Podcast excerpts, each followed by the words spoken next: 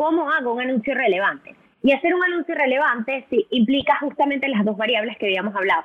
Hablamos de tener la estrategia y de definir la audiencia y el creativo correcto.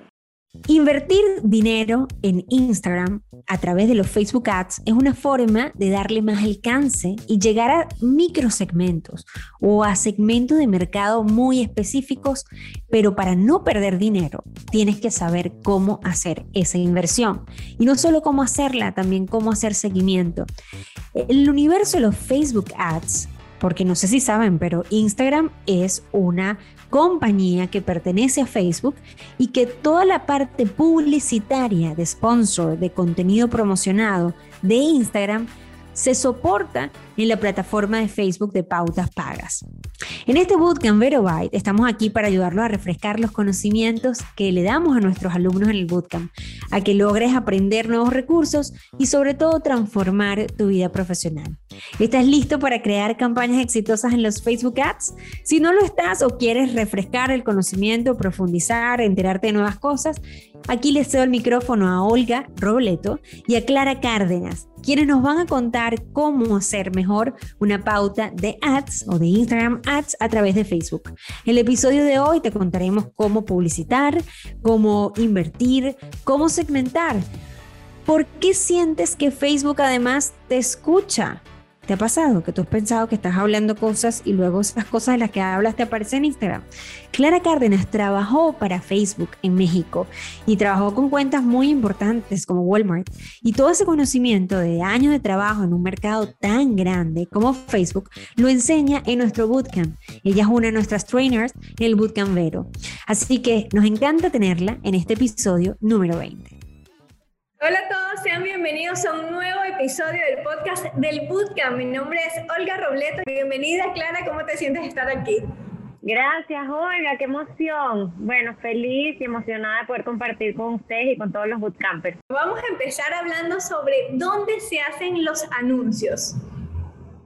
A ver, bueno, un poco, creo que para, dar un poquito de contexto, cómo funciona la plataforma de anuncios de Facebook. Inicialmente, Facebook todos saben que salió como una plataforma para conectar amigos. Luego empezaron las, las oportunidades para las empresas tener presencia digital con páginas. Y luego se dio la oportunidad de monetizar las plataformas y el tiempo que las personas dedicaban a estar dentro de las plataformas para monetizar a través de anuncios. Entonces, inicialmente la plataforma de anuncios era algo muy pequeño, no sé si recuerdan, pero estaba en el feed, unos, unos, anuncios chiquitos a mano derecha, era como una especie de anuncios que teníamos en el periódico. Eso ha ido evolucionando con el tiempo y hoy en día existe una plataforma dentro de Facebook que se llama el administrador de anuncios, en donde tenemos la posibilidad de utilizar todas las plataformas de Facebook. Cuando hablo de todas las plataformas, hablo de Facebook, de Instagram, de WhatsApp, de Messenger y de Audience Networks, que son las plataformas como paraguas que tiene Facebook para dar a conocer toda su publicidad y permite que el alcance de las personas se propague a través de todas esas plataformas. Entonces, a diferencia de lo que generalmente estamos acostumbrados, muchas personas que tienen cuentas de Instagram lo que utilizan es el típico botón de promocionar anuncios, de promocionar eh, post o de promocionar justamente un anuncio a partir de un post. Esto es una alternativa que funciona bien, es muy rápido sin embargo, eh, disminuye o limita el alcance al que podemos llegar si utilizamos el administrador de anuncios que permite llegarle a todas las plataformas. ¿Y por qué esta diferencia? O sea, ¿por qué no se recomienda entonces hacerlo desde ese botón de Instagram? ¿Por qué se recomienda hacerlo desde el administrador de anuncios? Cuéntame más esta diferencia que es muy grande. Justamente cuando hablamos de, de Instagram, para que tengas idea, cuando hablamos de promocionar en Instagram, solo le llegamos a las personas que están dentro de Instagram, a la comunidad de Instagram. Si nosotros utilizamos el administrador de anuncios, le vamos a decir al algoritmo, algoritmo busca a las personas en donde más tiempo consumen contenido. ¿Qué hace esto? Que si hay una persona, dentro de tu target tienes un target amplio y tienes a personas que pasan más tiempo en Facebook, el anuncio va a aparecer en Facebook o si esa persona nunca está en Instagram, esa persona nunca hubiera visto tu anuncio. Entonces es una forma de llegarle a más gente y es una forma de llegar más eficiente a más gente, porque obviamente termina siendo más barato entregar un anuncio a una persona que tienes que pasar más tiempo en una de las plataformas. Entonces, es una forma de optimizar e incrementar el alcance.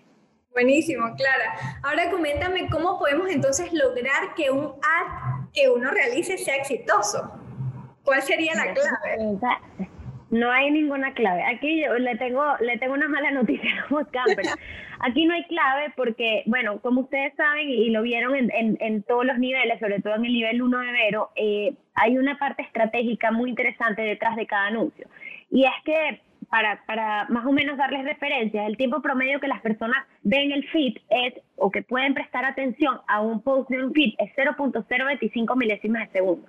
Es decir, nosotros tenemos que tener la capacidad de captar la atención de la gente a través de un anuncio que tiene que ser relevante para las personas.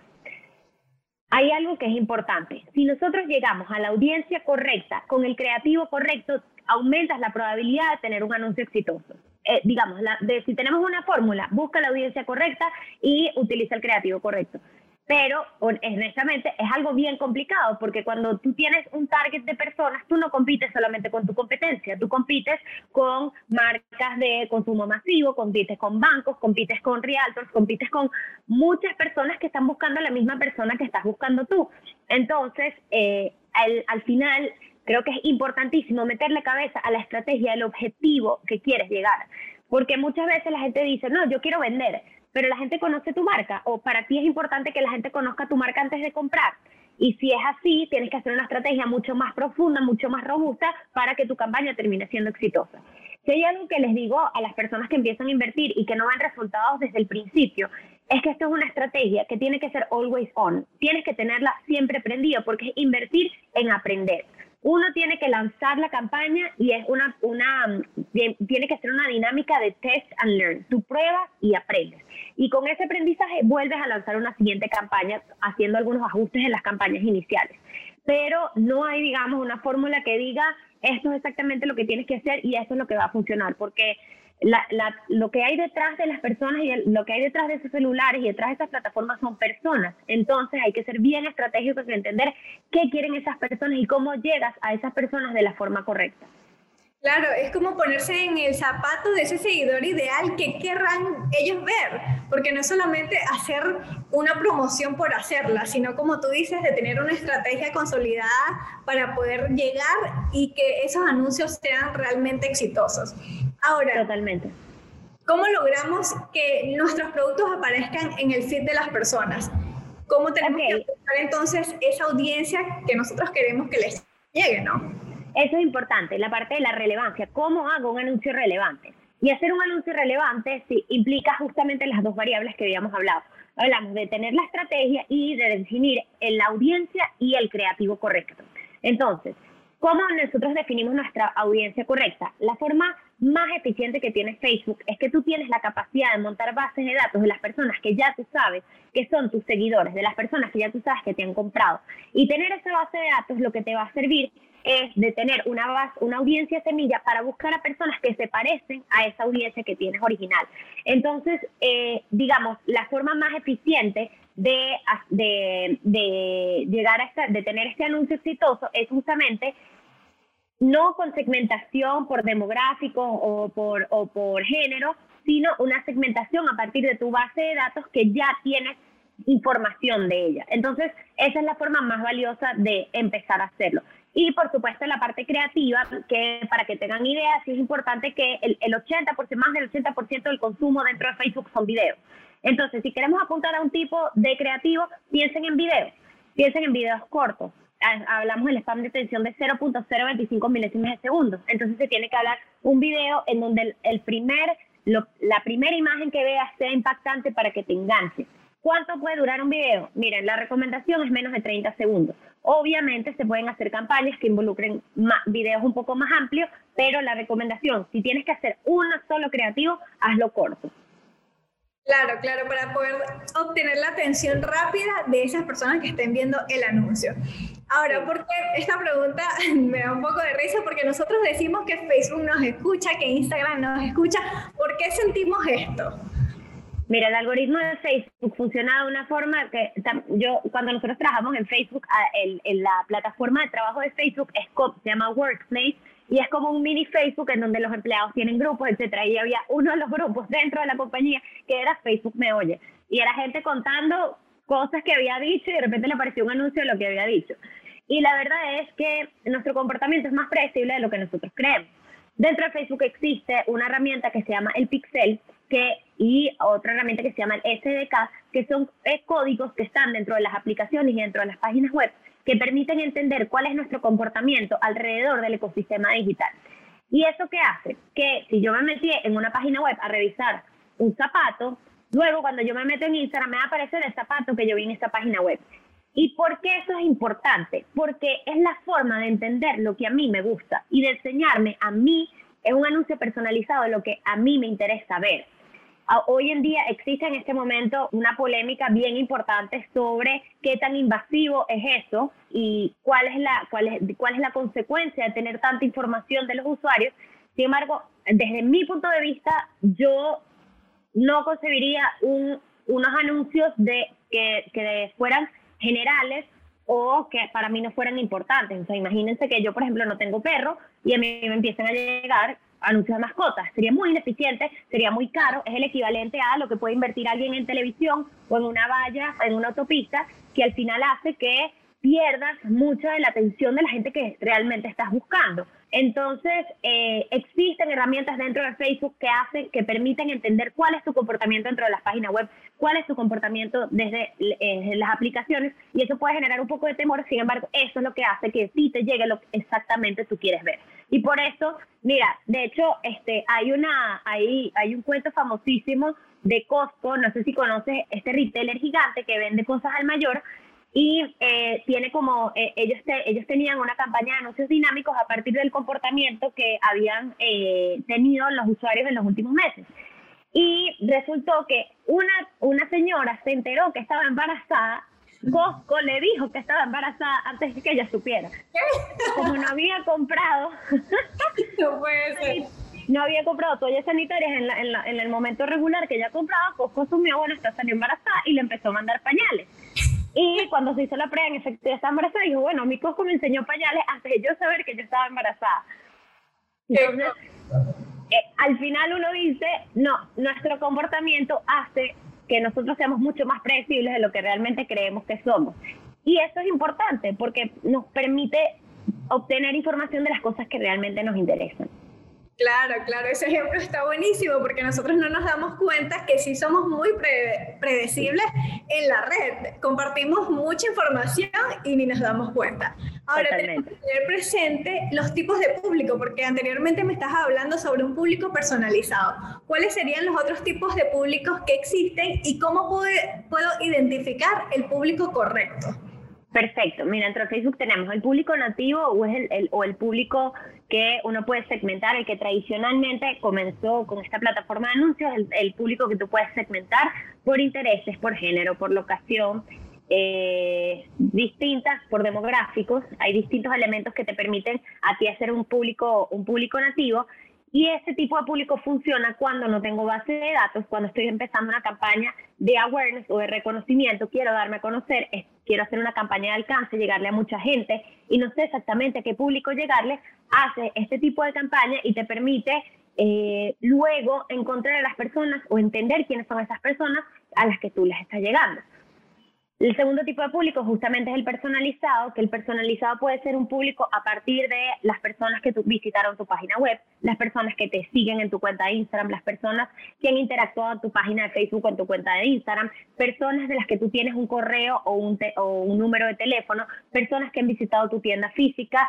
Eh, hay muchas posibilidades que te da Facebook para tú subir esa data manualmente y luego la y eh, convertirla en el tercer tipo de público, que es el público similar, en donde Facebook te permite crear audiencias que se parecen a el público semilla que tú subiste como público personalizado. ¿Eso se entiende? Sí, sí, sí. Bueno, yo lo entendí, espero que todos también lo hayan entendido. Y entonces, ¿cómo podemos nosotros saber qué público utilizar? Ya nos comentaste que el nativo entonces sería cuando no tengo información de sus correos electrónicos, sus números de teléfono y el personalizado cuando ya lo tengo, ¿no? Sí, o sea, más que más que eh, si tengo o no tengo la información, es pensar en qué etapa, en qué etapa del funnel de conversión está siendo mi objetivo de campaña. Recordemos que en marketing existe el famoso funnel de conversión que comienza con reconocimiento cuando vas a conocer tu marca, luego consideración una vez que las personas van a adquirir un producto o servicio, piensen en tu marca y luego conversión o venta que es que en efecto terminan comprando tu marca. Entonces, dependiendo de para qué estás invirtiendo tú, si es para las tres etapas del funnel, si es para eh, solo para conversión, entonces eh, puedes jugar con los diferentes tipos de público. La recomendación inicial es, si te estás dando a conocer, empieza con una audiencia abierta, público nativo, luego vas vas eh, recortando, porque al final es como un embudo invertido, y vas limitando a la audiencia que tú sabes que tiene más probabilidad de convertir. Entonces, si, si estás con objetivos de consideración o de, o de conversión, entonces se recomiendan utilizar públicos personalizados o públicos similares. Perfecto, entonces nos guiamos por el funnel de conversión para nosotros saber qué público vamos a utilizar en cada etapa. Exactamente. hablamos sobre la clave, entre comillas, para que una publicación, un anuncio sea exitoso. Pero hay muchas personas que se preguntan cuánto deben invertir en ads para que sea exitoso. ¿Cómo, cómo medimos esto? Mira, al final esa no es, es una pregunta muy frecuente y es una respuesta bien difícil, porque más que cuánto invertir, vamos a pensar en el alcance que puede tener mi anuncio. La recomendación general, que es bien cara, si lo tomemos de esa forma, es que es al menos llegar al 30% de tu audiencia potencial. Es decir, si tú defines tu audiencia, tú subes, imagínate, vamos a, vamos a hacerlo con, con, con números una audiencia personalizada. Si tú subes mil correos electrónicos, invierte al menos el dinero que necesites para llegarle al menos a 300 personas. ¿Y cómo calculas eso? Cuando estás configurando la campaña, tú colocas un presupuesto y después de ese presupuesto, ahí te va a aparecer a mano derecha cuáles a cuántas personas estás alcanzando diariamente con ese presupuesto. Entonces, de esa forma es que se hace el cálculo. No digas, no, no pienses en cuánto voy a invertir, sino cuánta gente quiero alcanzar y en función a eso veo cuánto estoy dispuesto a invertir. Otra forma de saber cuánto quiero invertir, bueno, calcula cuál es el ROAS, cuál es el retorno de sobre inversión publicitaria que tú estás dispuesto a, asumir. Y en función a eso, es decir, si yo recibo dos dólares por cada dólar que invierto, entonces cuánto tengo que invertir para obtener X dólares. Así, por, es, un poco varias vías que puedes tomar para, eh, para, lograr una, para lograr definir cuánto puede ser tu presupuesto. Y si uno está empezando, entonces lo recomendable es, como comentabas anteriormente, de ir probando para poder cambiar la estrategia, ¿no? Y para también saber cuánto retorno de inversión me está dando o cuánto retorno de inversión publicitaria el anuncio que estoy haciendo, ¿cierto? Totalmente, totalmente, exactamente. Perfecto. Entonces, también nos comentabas sobre el tipo de contenidos de video, que es el que más se consume, pero igualmente se pueden hacer otro tipo, como por ejemplo una publicación normal, una foto o un carrusel, o cambia, cambia el contenido. ¿Qué nos recomiendas aquí? Sí, mira, eh, la primera recomendación es prueben, test and learn. Lo que yo te diga hoy, capaz yo te digo, mira, tienes lo que funciona es video y para ti, para tu tipo de negocio, lo que funciona es una imagen estática porque puedes dar más contenido, porque tu público, tu público eh, reacciona mejor a fotos. Entonces, no, no, con lo, yo te puedo decir video, pero no te quedes con esto. Prueba video, prueba fotos y la ventaja es que Facebook te da la posibilidad de hacer A-B testing y probar qué formato es más eficiente. Entonces, prueba con un video, luego prueba con un carrusel. Hay por lo menos tips de carrusel que les puedo dar. El carrusel les dan hasta 10 posibilidades de fotos. En promedio, la mayoría de las personas ven 4 o 5 fotos. Entonces, trata de colocar cuatro o cinco fotos. No coloques las diez porque sabemos que la mayoría de la gente no los va a ver. Después existen otros formatos un poquito más inmersivos que ocupan toda la pantalla, como eh, Instant Experience, que se llama dentro de Facebook, el, el formato de Collections. Hay muchas posibilidades de parte creativa que pueden implementar y que incluso dentro de la plataforma de Facebook lo puedes ajustar. Exactamente. Bueno, Clara, muchísimas gracias por todo lo que nos has explicado el día de hoy. De verdad que quedé encantada con la información que hemos recibido. Si quieres dar unas palabras para todos los que te oyeron. No, gracias a ti, Olga, y a todo el equipo del Bootcamp. Un placer. Espero verlos pronto y los que vienen por ahí también. Así un es. Un abrazo grande. Nos escuchamos en un próximo episodio.